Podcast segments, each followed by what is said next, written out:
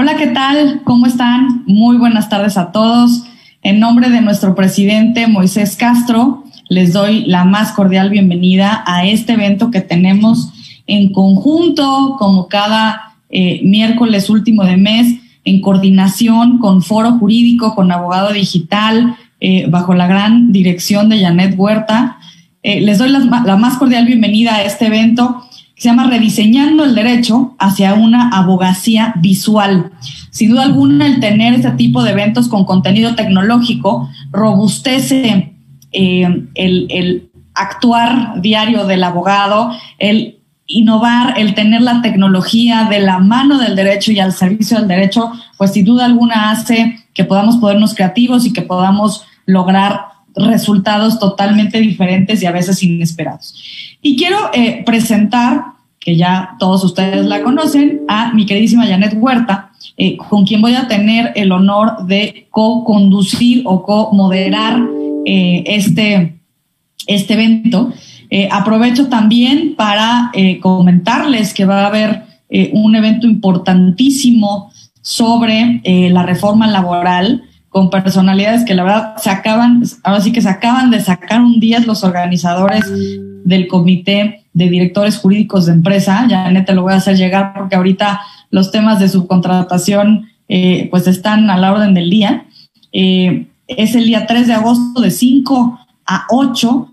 Vamos a contar con la directora de Incorporación y Recaudación del IMSS, Norma Gabriela López, con el doctor Alejandro Salafranca, titular de la Unidad de Trabajo Digno, y ni más ni menos con el maestro Carlos Romero, procurador fiscal de la Federación. Ahí te lo estaré mandando, mi querida Janet, eh, para, para ver estos temas y te agradezco muchísimo el poder eh, co-conducir y co-moderar este gran evento para que tú también puedas presentar, por favor, a nuestro expositor de lujo.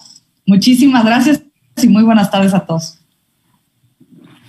Muy buenas tardes y muchísimas gracias, Nujat, y gracias a la NADE por pues un mes más, ya casi vamos, pues más, ya más de un año teniendo estos, estos eventos. La verdad es que hemos logrado traer gente y temas increíbles. Veo siempre ya muchos analistas recurrentes conectados, lo cual agradezco muchísimo.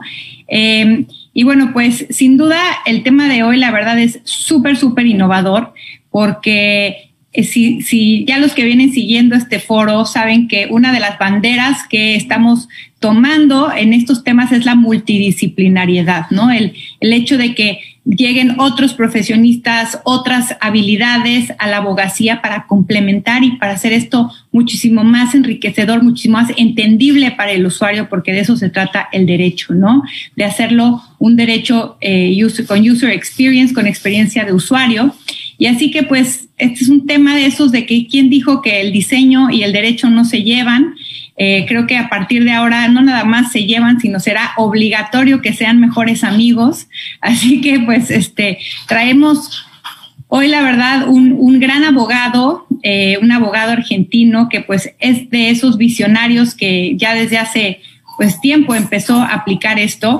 Fíjense que hace un par de meses trajimos a este foro precisamente con la NADE Angélica Flechas, que nos habló de áptica de diseño de servicios legales, ¿no? Ya, ya empezamos a meter estos temas de, de, de diseño en el derecho, pero pues hoy queremos profundizar muchísimo más con Nicolás Bonina, porque además, por Nicolás, pues yo me enteré que se presentó, él ya nos va a platicar, pero se presentó ya la primera demanda visual en Estados Unidos. Ya hay muchísima tendencia de contratos visuales, ¿no? Entonces, pues en México de pronto la verdad es que no se escucha tanto. Entonces, eh, ese es el tema que les traemos hoy y les presento brevemente a, a Nicolás. Nicolás Bonina, él es director de Bonina Legal y es cofundador también de la Alianza Latinoamericana para la Innovación Legal. Es pues abogado especializado en el sector público, en infraestructura, en regulación económica, en tecnología e innovación. Y además es docente en muchos programas también de innovación, de tecnología. Es este, también miembro del capítulo del Legal Hackers Argentina y participa en la mesa de innovación financiera FinTech Lab del Centro de Estudios de Tecnología y Sociedad. Así que, pues yo te agradezco muchísimo también a ti, Nicolás, por venir a compartir un poco de tu innovación, de tu conocimiento y de tu perspectiva aquí al Foro Mexicano y, pues bienvenido. Bienvenido, Nicolás, bienvenido a, la NADE también, como bien dice Janet, gracias por, por tu tiempo, por tu espacio. Eh, y bienvenidos todos de secciones, déjame te cuento, Nicolás, que nos escuchan también en el interior de la República. ANADE tiene eh, nueve secciones y todos eh, están aquí conectados el día de hoy. Y también aprovecho para pedirles que nos vayan mandando sus preguntas conforme la exposición que, que amablemente nos hará Nicolás, para que Janet y yo podamos eh, pues ya sea incluirlas dentro de la exposición o hacerlas al finalizar. Pero bienvenido Nicolás y muchísimas gracias. Bueno, muchísimas, muchísimas gracias Janet, Nuhat eh, y a la NADE eh, por esta invitación. Para mí es un honor, un, gustazo enorme. con Janet nos conocemos de las redes sociales, ella también es una innovadora, una visionaria Así que, que está transformando también el derecho y, y para mí es un placer. Tengo varios amigos mexicanos, dos amigos mexicanos, Marisol Isaac, eh, también son cofundadores de, de la Alianza Latinoamericana para la Innovación Legal. Así que bueno, un placer enorme, sobre todo en un tema tan, tan interesante como diseñar el derecho, ¿no? Esto que Janet decía, bien, tenemos dos diseño y derecho juntos, increíble. Bueno, sí, pasa, está pasando y las posibilidades son infinitas. Así que un enorme placer, muchísimas gracias por la invitación y un saludo a todos los que nos están viendo. Esperemos que salga una hermosa sesión. Seguramente. Y pues bueno, nos, nos trae aquí preparado un tema, sin embargo, como siempre lo vamos a hacer este muy, muy interactivo a través de las preguntas que ustedes nos hagan, a través de las preguntas que, que Nujat tiene, pero pues bueno, sin más, empecemos porque hay muchísimo tema, Nicolás, y que pues empiezan a platicar un poco de entrada qué es el derecho visual, porque como te decía, la verdad es que es un tema, un término que tampoco escuchamos mucho en México, así que necesitamos que nos expliques desde el inicio. Bueno, perfecto. Lo que les voy a compartir pantalla y vamos a empezar con, eh, con una actividad conjunta, interactiva y compartida. Que lo visual tiene esto. Eh, esta nueva manera de entender el derecho es colaborativo y entre todos. Así que con el permiso de ustedes,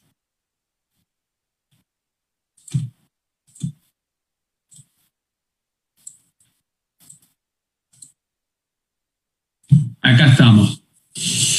Bueno, y este trabajo, este, esta primera dinámica que vamos a hacer entre todos, consiste en esto. Yo lo que les voy a pedir es que cierren los ojos por 10, 15 segundos y, todos piensen en la mejor playa que se les venga a la cabeza, a la mente.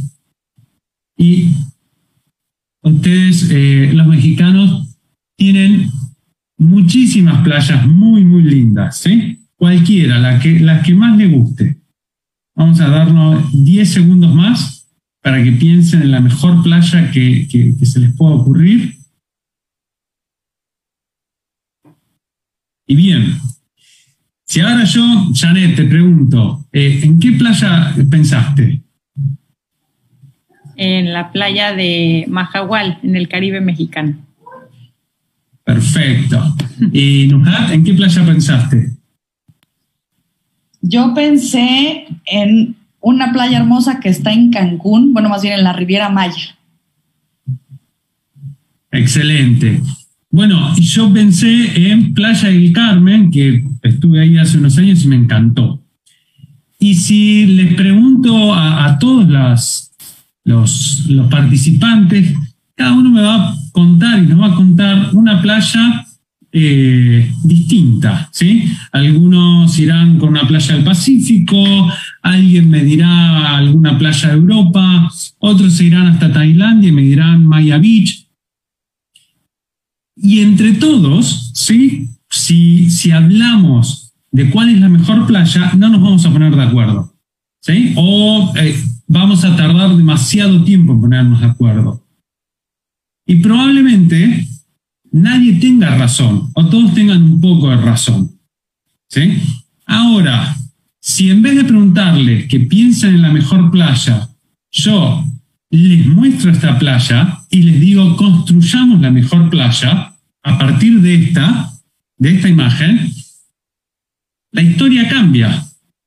Porque todos ahora estamos viendo la misma playa, ¿sí? Y ahí podemos decir, ok, saquemos la sombrilla, eh, cambiemos eh, las reposeras y pongamos reposeras de madera, mm, pongamos unas margaritas y una tabla de surf, y que el agua sea un poquito más azul, ¿sí?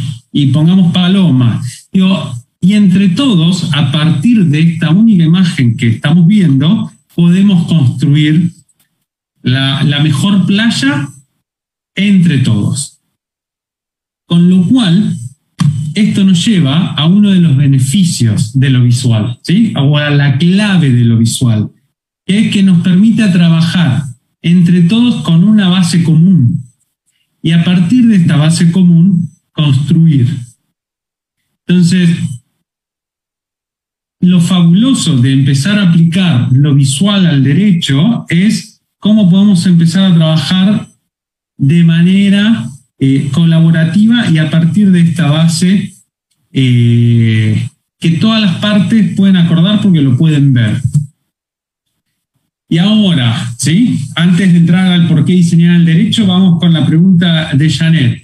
¿Qué es el visual law o el derecho visual? Bueno, es aplicar cualquier herramienta o toda herramienta de diseño visual al derecho. ¿A qué parte del derecho? A todo.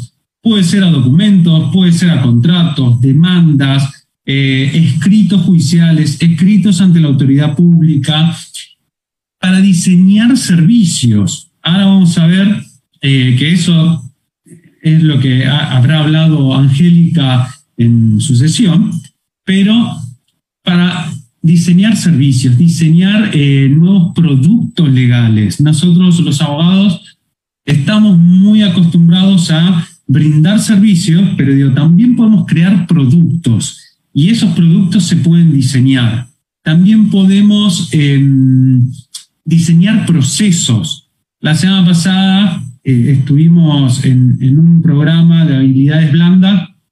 Me tocó, eh, por suerte, facilitar la sesión y lo que hicimos fue utilizar diseño para rediseñar procesos legales, ¿sí? para rediseñar un proceso de eh, resolución de conflictos en un e-commerce. Entonces, el diseño nos puede servir para todo, porque el diseño lo que intenta es simplificar. Y simplificar no siempre es tan fácil, no es eliminar cosas. Simplificar, hay una frase de eh, Jonathan Ive, que era el diseñador en jefe de Apple, que me encanta, que dice, diseñar lo intenta, o sea, para poder diseñar y simplificar, hay que buscar y encontrar la esencia de las cosas. Y a partir de ahí sacar todo lo que es adorno, todo lo que no hace a la esencia. Entonces, todo podemos diseñar en el derecho procesos, procesos internos, procesos judiciales, procedimientos administrativos, documentos, contratos, em, demandas. Em, vamos a ver, digo, hay, una infinidad de documentos, los newsletters, eh, los servicios, los modelos de negocios. Hoy se utilizan em, Canvas o, técnicas y metodologías como el Business Model Canvas que nos permiten diseñar nuevos modelos de, negocios dentro de, la, de cualquier área, ¿no? de, cualquier industria, pero también aplicadas al, al, área legal o, al, mercado legal. Así que bueno, el visual law y el, diseño del derecho es eso, aplicar técnicas, metodologías, herramientas, un mindset del, eh, del diseño y de lo visual al derecho y a la práctica de la abogacía. Y bien, toda, esta introducción de, por qué, digo, de, lo que es el diseño y de la ventaja de lo visual, ¿sí? Pero ¿por qué, por qué lo haríamos? ¿Por qué lo aplicaríamos al derecho? Y acá tenemos algunas razones que me parecen súper interesantes. Eh, nos permite optimizar nuestros procesos. Totalmente. El diseñar el derecho y poder aplicar visual, digo, y visual no solo es, qué sé yo, un dibujo, eh, un diagrama de flujos para los procesos nuestros, es también algo visual. Eh, nos permite, al optimizar nuestros procesos, ser más efectivos y eficientes. Porque además diseñar estos procesos nos hace un poco caer a la cuenta de, eh, de qué, cómo trabajamos internamente y externamente, ¿sí? Y dónde podemos aplicar mejoras. Eso nos vuelve más efectivos, nos vuelve más eficientes. Si tenemos en claro cuáles son nuestros procesos, los de nuestros clientes, y somos efectivos, digo, podemos prevenir y podemos mitigar riesgos, que eso es un plus fundamental para nuestros clientes, poder prevenirles y mitigarles riesgos. Y en vez de ser solo eh, abogados que litigan o que entran en escena una vez que el conflicto ya está instaurado, podemos agregar y, ofrecer un, nuevo servicio de prevención y mitigación, más allá del compliance, o que sea más abarcativo. Y ahí obtenemos lo que ahora vamos a ver, que es, son ventajas competitivas. Y también nos ayuda, y esto creo que es clave, a innovar. ¿En qué? En servicios, en soluciones, en productos, en modelos de negocio. Y hacer que esos servicios y esas soluciones sean más accesibles, sean más centradas en el usuario, ¿sí? tanto para abogados, tanto para la justicia, tanto para la administración pública. Todo este cúmulo de razones mejora totalmente eh, la experiencia de nuestros clientes o de los usuarios. Y si mejoramos la experiencia de nuestros clientes, empezamos a ganar y a generar una ventaja competitiva enorme. Porque hoy en día poder entender y, abordar al cliente de una manera más integral, ¿sí? Es clave. Sobre todo en estos, digo, sobre todo en estos tiempos en donde los conflictos jurídicos cada vez son más complejos, son más grandes, son, digo, eh, más multidisciplinarios, digo, están en la intersección de distintas disciplinas, con lo cual necesitamos equipos también eh, interdisciplinarios para abordarlos con distintas técnicas y herramientas. Eso, como verán, soy un, enamorado de, poder aplicar diseño a cualquier aspecto de la práctica de la abogacía. Y acá van los beneficios, ¿sí? No solo, poder hacer o mejorar o optimizar la experiencia del cliente me parece que es un beneficio clave y también obtener una ventaja competitiva me parece que es otro beneficio clave. Pero además hay otros beneficios más tangibles. El primero y el principal es que nuestro cerebro piensa y asimila mejor lo visual. Es cierto que nosotros los abogados tenemos em, una, digo, nos, tenemos una formación en donde escribimos mucho, ¿sí? Es por, nuestra práctica escribimos. Pero lo cierto es que si nos detenemos un, un momento a pensar, nos damos cuenta que nuestro cerebro siempre piensa y asimila mejor el mensaje desde lo visual. Y al entenderlo y asimilarlo mejor, digo, lo entendemos más fácil. Con lo cual, imagínense la ganancia que tiene utilizar lo visual en términos de accesibilidad para el cliente o para el usuario. Algo básico y, clave en lo que es la práctica de la abogacía, se reduce la, la ambigüedad. Nosotros tratamos con normas, con contratos, con intereses contrapuestos constantemente, donde la ambigüedad es algo constante.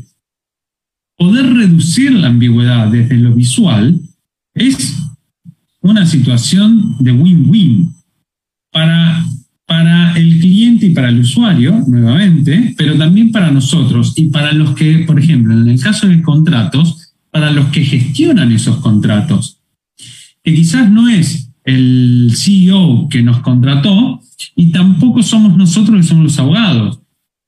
Es un manager, un gerente que tiene que gestionar en el día a día contratos y si esos contratos son visuales, son gráficos, son eh, se reduce la ambigüedad, le va a ser más sencillo. Algo clave es que lo visual mejora la transparencia y la comunicación entre las partes. Volvemos de vuelta al, al ejemplo de la playa. Cuando cada uno piensa en la mejor playa, va a pensar en una distinta. Cuando partimos de algo visual, todos estamos viendo la misma sobre esa, sobre esa visual podemos empezar a comunicarnos y a construir. Entonces, se favorece el trabajo colaborativo y se promueven situaciones de ganar-ganar. Y esto también me parece clave, sobre todo para viéndolo desde la perspectiva del cliente. Muchas veces Digo, esto es otra clave, otra, otro concepto clave del diseño aplicado al derecho, que es ser empáticos. Eh, ser empáticos con el cliente. Los clientes, por lo general, lo que quieren es eh, desarrollar relaciones comerciales. Desarrollar relaciones a mediano y largo plazo, crecer. Y muchas veces nosotros, por formación, los abogados, cuando tenemos que redactar un contrato, empezamos con, bien, se, pongamos esta cláusula, eh, visualizamos todos los peores escenarios y empezamos a poner cláusula de la contracláusula, de la contracláusula, de la contracláusula, para tratar de que si hay un mínimo incumplimiento de la otra parte, entonces hay esta multa o pasa, se dispara esta otra cláusula, entonces la otra parte agrega una contracláusula de la contracláusula y así es interminable. Hoy hay, hoy hay una nueva tendencia, eh, yo lo leí en, digo, se está empezando o está desarrollándose eh, que conozca en Estados Unidos y hay un artículo en eh, la Harvard Business Review acerca de contratos relacionales, ¿sí? que en vez de buscar la contracláusula a la contracláusula, lo que buscan es atar la suerte del contrato a situaciones de ganar-ganar de ambas partes. ¿sí? Que si yo gano, vos ganes. Y eso viene también atado a contratos visuales. Entonces, cómo se va transformando de a poco el paradigma y cuando nosotros podemos desarrollar contratos que busquen estas situaciones de ganar-ganar entre los abogados de las distintas partes, le facilitamos también ese, esa experiencia al cliente y también la relación comercial, porque el cliente no quiere, lo que quiere es una relación comercial de vuelta a mediano o largo plazo. Eh, con, con lo cual es interesante el concepto de contratos relacionales y aplicar ese concepto con eh, el diseño y la, aplicación de herramientas visuales. Y bueno, obviamente todo es muy lindo eh, en la teoría, pero hay que ver cómo hacemos esto. Eh, con lo cual hay varios recursos que al final de la presentación se los voy a poner y después obviamente queda, queda en la presentación y en cualquiera de, mis redes me pueden escribir y se los comparto. Y nosotros, eh, desde, desde nuestro estudio, hemos elaborado un framework para ir aplicando estos visuales a cualquier tipo de documento. ¿sí? La hoja de ruta es, obviamente, tomar el texto que vamos a transformar. ¿sí? Eliminar tecnicismos. ¿Por qué eliminamos tecnicismos? Porque los tecnicismos eh, complican la accesibilidad. Y acá cuento una historia de, un juzgado, que lo cuento siempre que, doy estas charlas de, Legal Visual, que eh, un juzgado en, acá en la ciudad de Buenos Aires, a través de Twitter, en una semana ellos tenían un modelo de situación, un juzgado penal, y en, en una semana le cayeron tres personas comentando que eh, habían perdido la fecha de la citación porque no habían entendido la citación en sí. Entonces, ¿qué hicieron en el juzgado? Publicaron, agarraron un modelo, lo publicaron en, en Twitter y a todos los seguidores les pidieron que comenten qué cosas cambiarían para hacerlo más accesible y más entendible para eh, los ciudadanos. La gente comentó, se hicieron distintas propuestas, desde el juzgado tomaron esas propuestas, redactaron nuevamente la citación, la volvieron a postear en Twitter, la gente volvió a hacer comentarios, hubo un feedback, y finalmente el juzgado lo que hizo fue un nuevo prototipo validado ya y con eso eh, modificó e hizo más accesible eh, la citación para, para los ciudadanos. Que yo siempre digo, eso es un, un proceso de eh, legal design o design thinking aplicado a un documento específico. Yo no sé si ellos sabían o no que estaban haciendo eso, pero en, los hechos terminó siendo eso. Eliminar tecnicismos, simplificar el texto y hacerlo más accesible hace también a incluir el lenguaje accesible y claro para la gente. Eh, para nuestros clientes, cuando ellos son los que tienen que administrar y gestionar los contratos, eh, desde la justicia, cuando tienen que, eh, o la administración pública, cuando tienen que interactuar con los ciudadanos. Eso es vital. Eh, el otro punto es pasarlo a voz activa, ¿sí? Nosotros muchas veces hablamos y escribimos en voz pasiva. Y algo que, em, que también hacemos es, eh, hablamos por la negativa, ¿sí? Negativo más negativo, entonces positivo. Es, de vuelta, es formación, nos han formado así.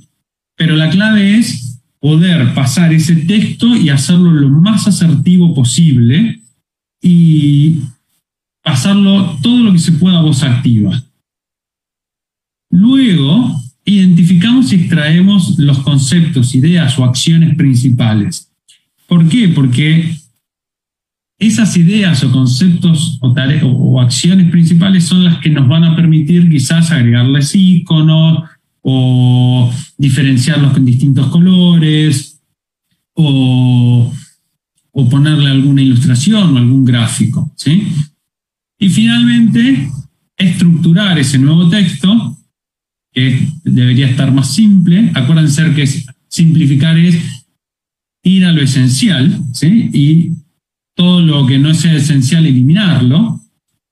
Eh, y agregar los visuales, ¿sí? que los visuales pueden ser iconos, gráficos, ilustraciones, lo que se les ocurra. Ahora vamos a ver distintas, eh, eh, distintos modelos de, distintos documentos legales con, gráficos. Y después, un, paso más allá sería utilizar técnicas de UX, que es eh, User Experience, eh, y de diseño más avanzadas para ya tener más al detalle combinación de colores, eh, cuando, no sé, hay que conviene poner tablas, no tablas, líneas, no líneas, ¿sí? Eso ya es un paso más allá. Como pueden ver, poder hacer un, un contrato un documento legal con todos estos pasos requiere también muchas veces o sea, es lo ideal, eh, empezar a incluir o incorporar en el equipo eh, profesionales de otras áreas, del diseño, del UX, que eh, nos van a dar un plus. Pero si no contamos con eso, también lo podemos hacer nosotros. Aquí, Nicolás, perdóname que te, interrumpa en esta, en esta diapositiva interesantísima. Em, fíjate que es, es, muy cierto lo que dices. Yo, yo en lo particular, yo me dedico a temas de seguridad de la información, de protección de datos y trabajo mucho con ingenieros. Y efectivamente los ingenieros me han enseñado a ver la otra cara de la moneda, ¿no? Y entonces al principio era eh, todo esto que dices de tecnicismos, ¿no? ¿Por qué? Porque a nosotros en, en la Facultad de Derecho, los cinco años de la carrera es hable como abogado, ¿no? Entonces, eh, y, los ingenieros evidentemente pues también hablan su idioma. Entonces, esto que, que señalas es muy interesante porque al final del día es podernos entender. O sea, sin duda alguna no es que no sepas hablar como abogado, ¿no? O como ingeniero o como médico, ¿no? O sea, cuando vas al doctor y te dice, tiene usted una cefalea, no sé qué, lo que quieres escuchar es que tienes dolor de cabeza, fin de la historia, ¿no? Es lo mismo con distintas palabras. Y creo que hay que elegir muy bien eh, estas batallas, déjame decirlo así, porque una cosa a lo mejor es un documento en donde a lo mejor una primera eh, presentación o la primer parte del texto pues tengan algunos tecnicismos jurídicos a efecto de que se entienda a lo mejor lo que se quiere decir. Y ya en la explicación, esto de las gráficas, el, simplificar el texto, el hacerlo eh, más visual, poner ilustraciones, creo que ayuda mucho eh, para que, para, porque no sabes quién lo va a leer del otro lado, ¿no? Entonces, esta parte, te digo, a mí me ha ayudado mucho el, trabajar con ingenieros para entender esto. Yo, yo te quiero eh, preguntar, porque aquí veo algunos comentarios, y te digo, la formación siempre es, hable como abogado, ¿no? Entonces, ahora hay esta tendencia de, hoy a ver, y, y no solamente para, para eh, abogados del sector privado, sino también existe una gran tendencia para que las sentencias, por ejemplo, de los juzgadores, es decir, del sector público, tengan un lenguaje que pueda entender eh, pues cualquier persona, ¿no? ¿Cómo, ¿Cómo daríamos ese primer paso? Porque tú hablas aquí de, de transformar, de eliminar tecnicismos. ¿Cómo, ¿Cómo hacemos este primer paso para no sentirnos eh, eh, que estamos traicionando lo que cinco años de la carrera nos dijeron en hable como abogado, ¿no? Y el que también el cliente, porque también es el otro lado, muchas veces el cliente dice, ¿y esto qué? ¿No? O sea, como me lo estás explicando tan fácil y me vas a cobrar, como diciendo, pues no hiciste tu trabajo. Entonces, ¿cómo, cómo nos ayudarías eh, para el caso de los que sean su primera inmersión en esto, a lo mejor irlo, con, no sé, combinando? ¿Qué, ¿Qué sugerencia nos tienes? Eh, bueno, sí, a ver, eso es totalmente cierto. Los ingenieros muchas veces nos critican eh, mucho. Yo trabajo también con, tengo la suerte de trabajar con varios ingenieros y, y, nos critican, o nos critican o, por lo menos nos dicen, o a mí me dicen, eh, digo, que complicamos las cosas, el lenguaje y la manera de ver o de tratar de resolver obviamente ellos tienen otra formación y un diseñador lo va a ver de otra manera. Lo importante es ver cómo, cómo interactuar entre todos, ¿no? que es, es parte de la nueva era. Los problemas, los conflictos son, abarcan distintas disciplinas hoy y, la tecnología lo que hace, eh, hay un libro de... Eh, no me acuerdo el nombre de pila, pero es, Rogers, que es el playbook de la transformación digital, que habla de esto, ¿no? La tecnología eh, está atravesando, ¿sí? transversal, impacta transversalmente a todas las industrias, a todas las profesiones y, y, va a tener el mismo efecto que tuvo la electricidad hace, no sé, 200 años atrás, 150 años atrás. Con lo cual, los problemas todos van a ser tecnológicos. En algún momento todas las empresas van a ser tecnológicas y los problemas van a ser todos tecnológicos. Entonces, hay que empezar también nosotros a, digo, nosotros ingenieros, desarrolladores, data scientists, diseñadores, empezar a buscar un lenguaje en común para poder entendernos. Cuando haya problemas con un contrato, un smart contract, ¿sí? Sobre una blockchain va a venir el, desarrollador, el que lo programó, el legal engineering, digo, hay un montón de, nuevas profesiones o disciplinas que se están gestando. Em, en cuanto a lo que vos me decís, a ver, hay, hay distintas opciones. Me parece que una opción es eh, siempre agregar lo que es el contrato en texto y hacer eh, una, un resumen visual de las cuestiones más importantes o de las cuestiones que necesitamos em, que queden lo más claras posibles o que sean las procedimentales o las que afecten al consumidor o al usuario. ¿sí? Esa es una, una opción como para encontrar un intermedio. Eh, todos los que son visuales solo con iconos igual llevan un montón de, de texto o llevan más texto que los que son completamente visuales. Y también quizás empezar a ver que existe un cambio de paradigma y el cambio de paradigma consiste en que lo que nosotros ahora, lo que se nos pide a nosotros ahora o lo que se nos va a pedir como abogados es poder generar documentos que eh, cumplan con los mismos efectos jurídicos que cumplían, que cumplían hasta ahora, pero que a la vez sean más accesibles, más operables, más ejecutables, desde lo visual, desde que más gestionables. Entonces quizás es también empezar a, entender que nuestra, nuestra profesión se está transformando y que ahora el cliente de a poco empieza a pedir otra cosa las nuevas generaciones empiezan a pedir otra cosa. Es, muy sorprendente. Eh, yo siempre cuento esta anécdota y, me desvío ahí un, segundo, pero me parece buena para, para, ilustrar. Las empresas tecnológicas. Las empresas tecnológicas hoy están eh, siendo disruptivas en todos los sentidos y también en la manera en la que eligen a sus proveedores a sus abogados también y cómo los tratan. Yo recuerdo de haber ido un día a una reunión en una empresa tecnológica em, y me acuerdo que entro y yo estaba en traje sin corbata, porque ya la corbata solo para eh, lugares más ámbitos más formales. Y entro y había eh, globos, calaveras, toda la gente disfrazada, le pregunto eh, a la persona que me atiende y me dice, mira, estamos celebrando Halloween, porque hoy es Halloween. Ah, digo yo, y yo, obviamente, vestido de abogado, ¿no? Y entra el manager de impuestos disfrazado, eh, la vicepresidenta de finanzas disfrazada, el CFO disfrazado.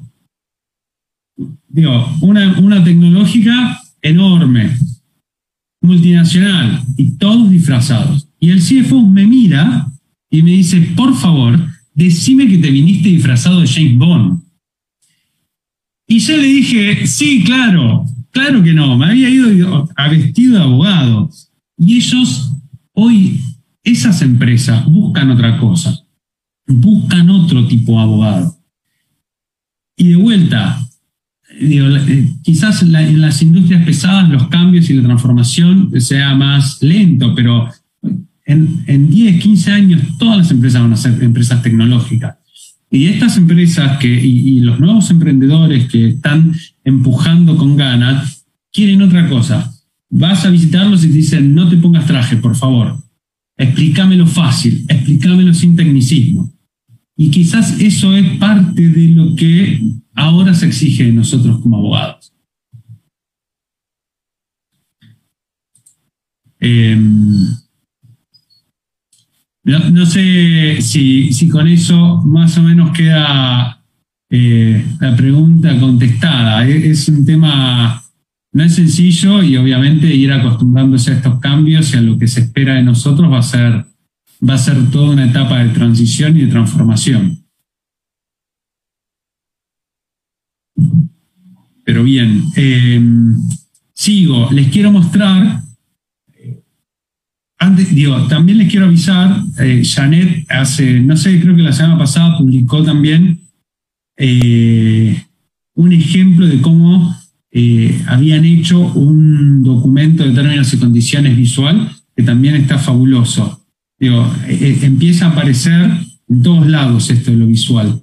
y acá les quiero mostrar un, un ejemplo de la una cláusula de pago de un contrato de tarjeta de crédito. ¿sí?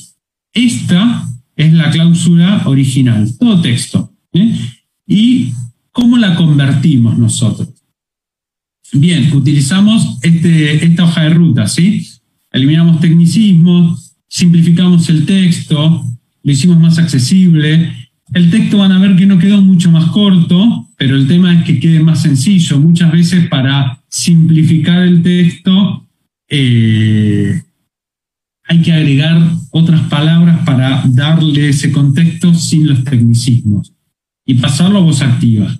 Entonces, de esto, que era el original, pasamos a un primer prototipo. ¿sí? Sencillo. Iconos algunas divisiones en colores, como para poder desde lo visual que el usuario entienda o el consumidor entienda que hay conceptos distintos.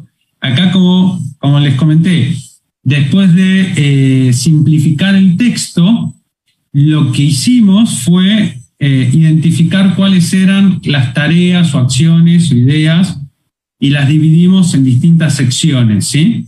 Y con esto lo que logramos es un, quiebre visual para que el, el, cliente, en este caso el cliente de la tarjeta de crédito, pueda identificar claramente o más fácil de qué estamos hablando en cada caso eh, y que cambian las ideas. ¿sí? Eso por un lado. Y después tenemos otro prototipo que ahí ya pusimos ilustraciones. Eh, con globos de texto. Obviamente, digo, son prototipos, los colores se pueden ir mejorando, pero bien, acá cuando ve esto, claro, rápidamente se entiende que hablamos de transferencias, igual que cuando está en este anterior icono. Acá se entiende creo que más. Acá son avisos para que el cliente tenga en cuenta algunas cosas. Acá se podría resaltar fecha de pago. Eh, acá, lo que, acá es claro que hay un pago y acá que estamos hablando de moneda extranjera. Entonces, bueno, dos prototipos en los que estamos trabajando eh, en un contrato de tarjeta de crédito. Y todo esto está hecho con herramientas eh, disponibles y gratuitas. ¿sí? Acá tenemos, ahora paso rápido, así, así ya quedamos para, para charlar. Eh, esto es eh, los términos y condiciones de la web del estudio. Como ven, de vuelta, colores para dividir los distintos conceptos. La idea clave que la extraemos, la ponemos, la idea clave nos determina el icono y después lo más sencillo, asertivo y en voz activa que podamos, eh, el texto. Este es otros términos y condiciones de la página coin.com.br, que en su momento me lo facilitó una colega brasilera, Aline Rodríguez y Steinwasher. Como ven acá, se, simula lo que es el circuito que tiene que hacer el usuario. Derecho visual aplicado a un contrato de obra pública, ¿sí? a un reclamo administrativo.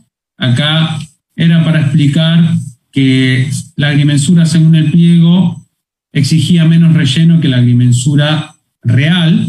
Esto se, acompañó con el plano de agrimensura. Entonces, bueno, ya ahí después se quedaba eh, detallado en dónde estaban las diferencias.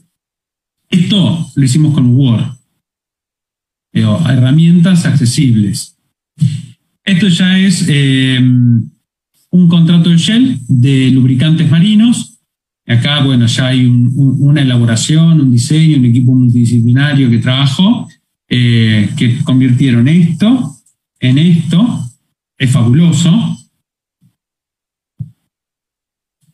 Otra, otro ejemplo, también con mucho menos texto.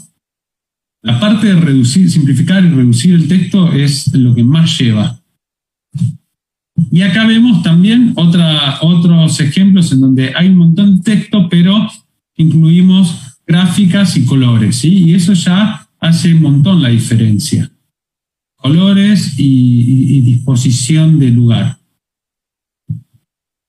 Y esta es, eh, y los invito también en eh, el ejemplo que tiene Janet en su LinkedIn, que también está bárbaro y es muestra también paso a paso cómo hicieron el recuento de palabras. Es, fascinante para ver también cómo es el procedimiento o el circuito eh, paso a paso. Y acá está lo que comentaba Janet. según los reportes de la web lo.com, esta es la primera demanda visual en cómics que se presentó en los Estados Unidos. Eh, se trata, el demandante es una tienda de cómics con lo cual, ustedes van a ver, eh, en, tanto en mi LinkedIn que hice un posteo o en mi Instagram, está el link para descargarla entera. Eh, van a ver que todo el relato de los hechos está hecho en cómics. Fabuloso. Y de vuelta, gran parte del trabajo es poder reconvertir y, transformar el texto. ¿sí? Eh, esto se inició hace poco, así que bueno, todavía no se sabe qué fue lo que, dispuso, lo que dispuso el tribunal. Bueno, eh, recursos donde ustedes pueden bajar libros, em, templates, y acá hay un artículo con más fuentes eh, que pueden descargarse. Y acá tienen eh, algunos recursos, digo, en Canva, es eh, donde la plataforma a través de la cual uno puede desarrollar documentos visuales, eh, Figma, que es otra, eh, Mural, que es de trabajo colaborativo y visual, muy, muy buena. Tiene una alternativa gratuita que es Miro, que tiene una versión freemium. Flaticon para iconos, de Noun Project para iconos, de Noun Project se puede instalar en Word, entonces pueden tener unos iconos más interesantes para usar en el Word.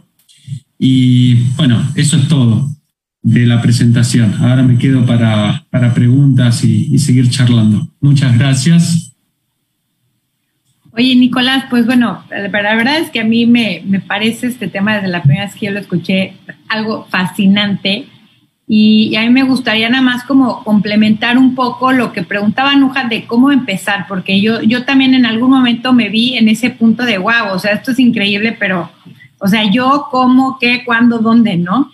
Y la verdad es que yo descubrí que era simplemente cuestión de atreverme, de entender que tampoco el, el derecho visual o rediseñar un contrato no tiene que ser un cómic, ¿no?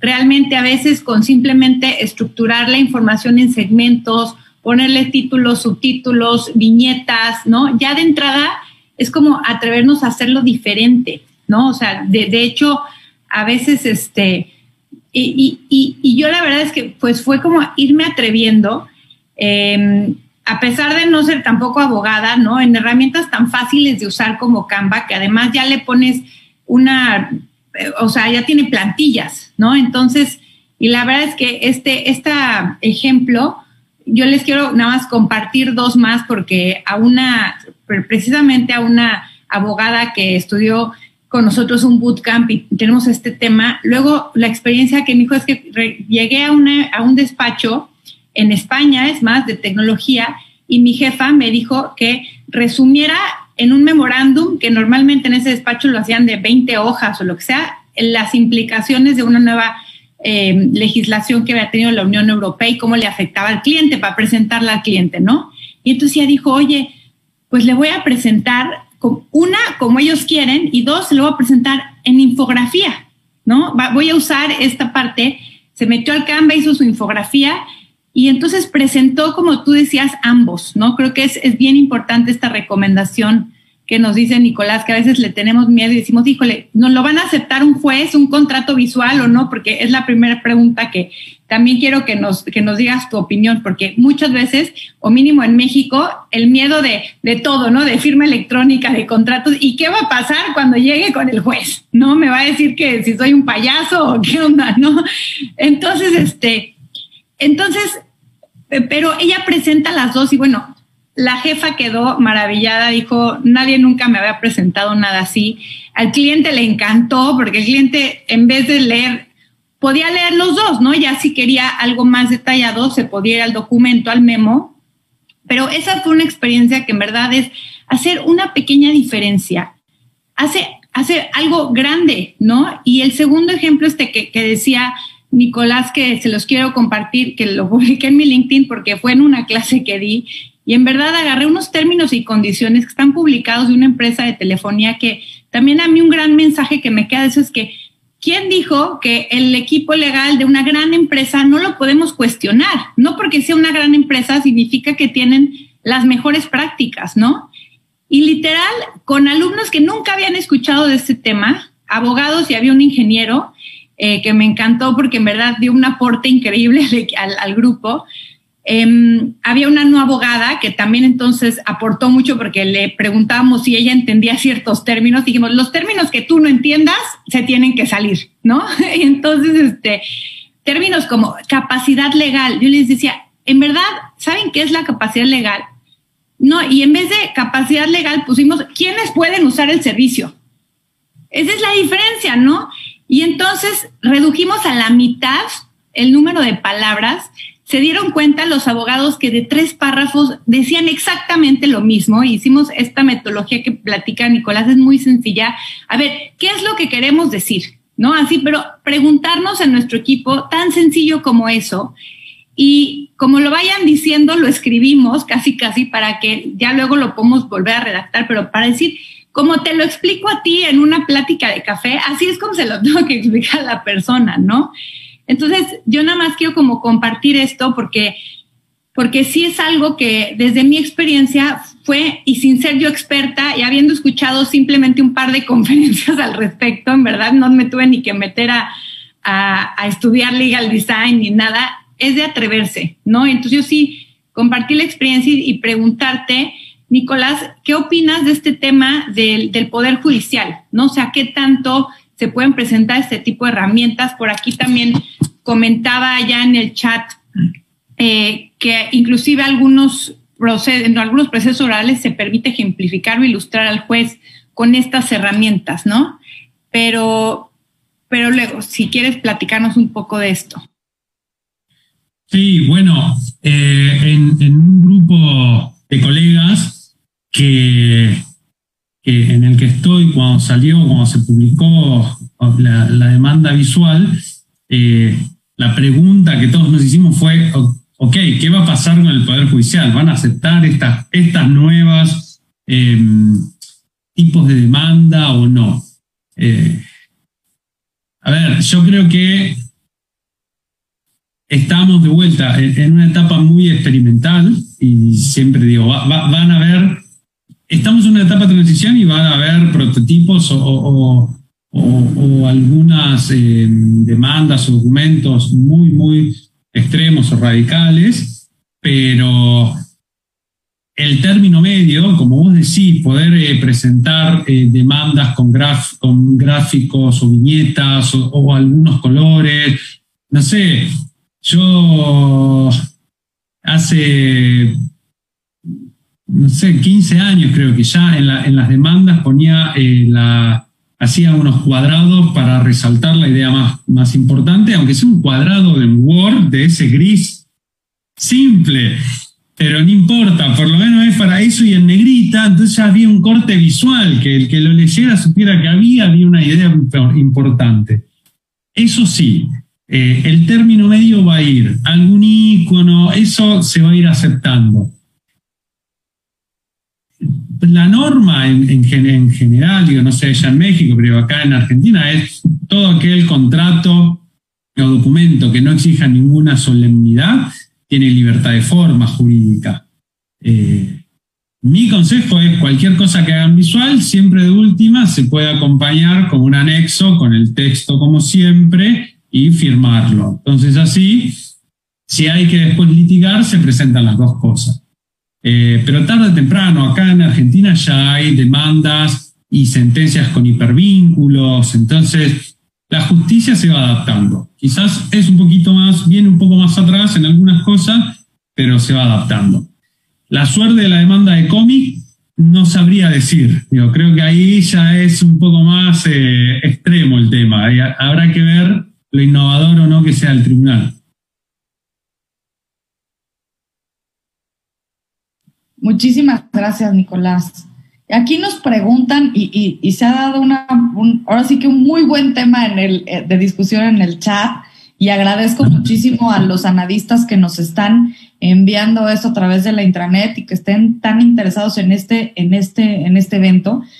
Nos preguntan, nos dicen, oye, a ver, ¿qué pasa con los derechos de autor de las imágenes que se utilicen, por ejemplo, en este tipo de presentaciones?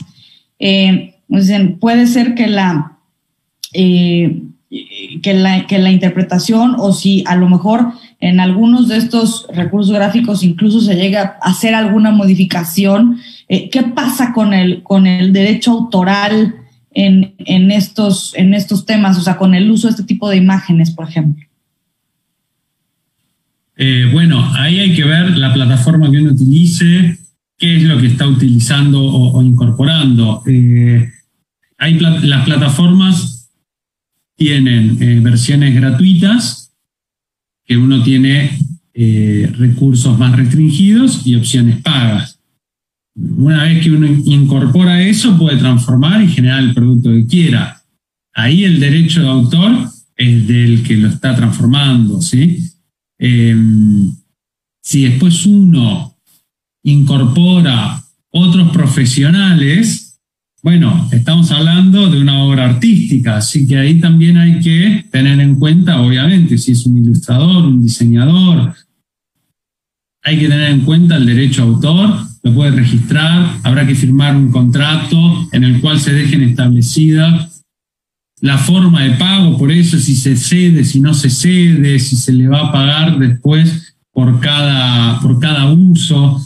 Son todas cuestiones que esto es muy nuevo. Aún digo, con, varios colegas que hablábamos, investigamos estos temas, decimos, bueno, ¿cuántos contratos visuales hay? No hay, digo, uno googlea y tampoco encuentra tanto. Es decir, es algo muy, muy nuevo. Eh, el visual de, ok, lo hacemos con gráficos, lo hacemos con ilustraciones, por ejemplo.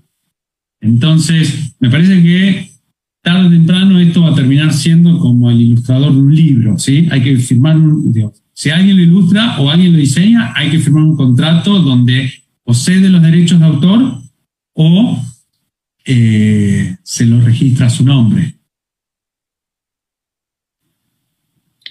Oye, Nicolás, tenemos también por aquí otra última pregunta que ya andamos en, el, en la recta final pero nos comenta también eh, Blanca Barceló que dice, ¿qué pasa si hay un error en la reconversión del texto imagen? Es decir, que lo que se dice, lo que dice el texto no es lo mismo que se interpreta en, la imagen. ¿Cómo se puede mitigar este tipo de cuestiones? Eh, bueno, a ver, es Creo que el texto es eh, la parte de reconversión del texto es lo más difícil, porque después lo visual, incorporamos iconos, incorporamos algunos gráficos, digo, eso después se, puede ir viendo, pero ¿cómo sintetizarlo? bueno, vos lo, comentaste en el ejemplo de LinkedIn, ¿no? Que, comentaba Janet, eh, redujeron a la mitad, ¿no? ese trabajo es el más difícil. No hay ninguna salvaguarda, digo, por eso digo, es un trabajo extra que los abogados tenemos que hacer. Si lo logramos con, eh, con equipos multidisciplinarios, mejor. Esto que vos comentabas, Janet, que digo, e, e, es clave. Agarrar a alguien que no sea abogado y decirle, vos qué entendiste. ¿Qué estás entendiendo de esto? Nada, poco, ok, bueno, es nuestro trabajo. Por eso digo, es como a veces uno piensa, y, volviendo a la pregunta de, de ¿no? que, que quizás esto es desprestigia un poco nuestro trabajo, el trabajo del abogado, porque no ponemos el tecnicismo. Les puedo asegurar que es mucho más difícil y va a exigir mucho más trabajo de nosotros reconvertir y que no haya esos errores. Los errores, digo, entran dentro de nuestra responsabilidad profesional. Es como redactar un contrato y redactarlo con un error. Y la reconversión cae bajo, digo, la responsabilidad del abogado. Es lo mismo que trabajar con inteligencia artificial. Es divino lo que se ve, pero el trabajo de datos, de limpieza, de recolección de datos, es enorme. Bueno, esto es igual.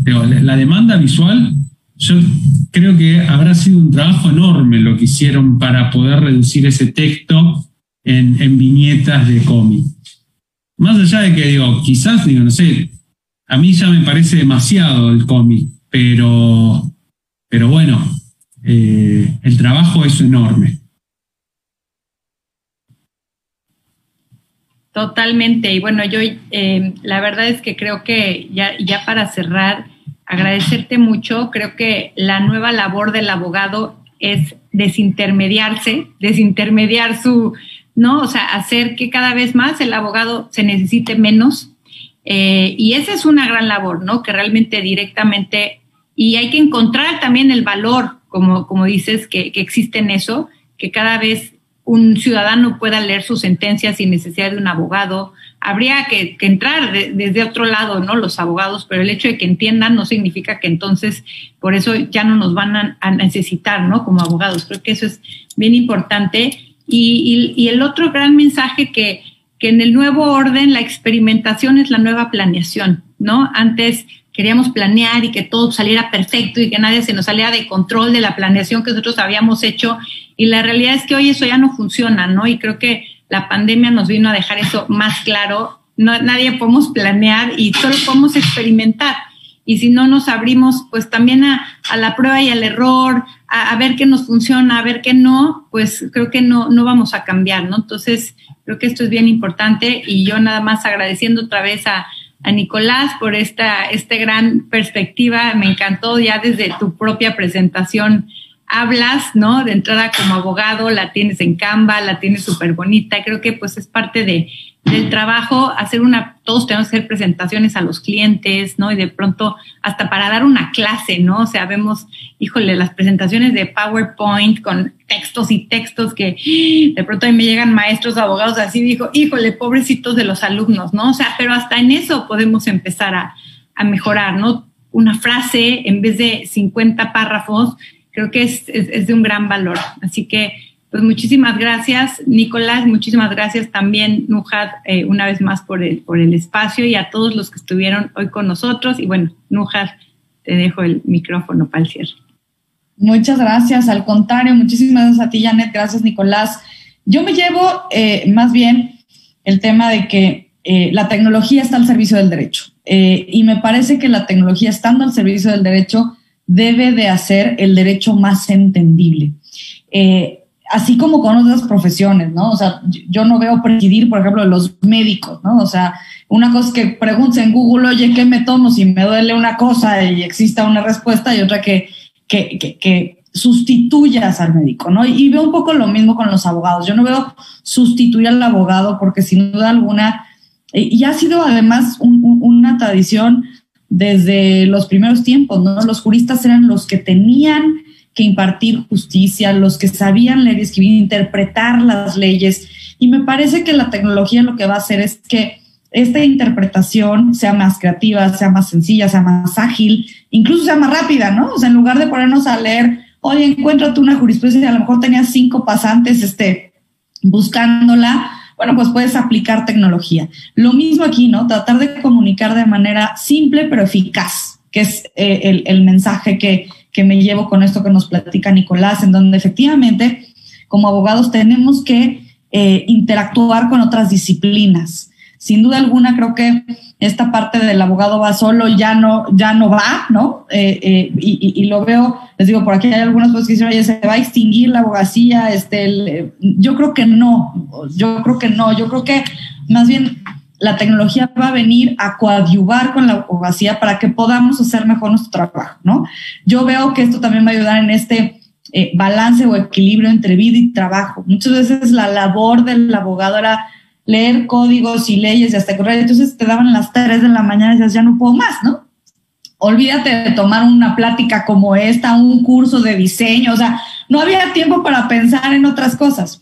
Y creo que aplicando la tecnología, al contrario, podremos dar mejores opiniones, podremos asesorar mejor a nuestros clientes de manera más puntual, más entendible y más creativa.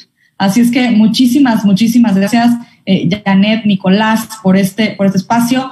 Muchísimas gracias a la NADE y pues soy Nujat Ponce, me dio muchísimo gusto estar con ustedes eh, el día de hoy y los esperamos en nuestro siguiente evento con contenido tecnológico eh, en la alianza con Foro Jurídico y ANAC. Muchísimas gracias y muy buenas noches. Buenas noches. Buenas noches.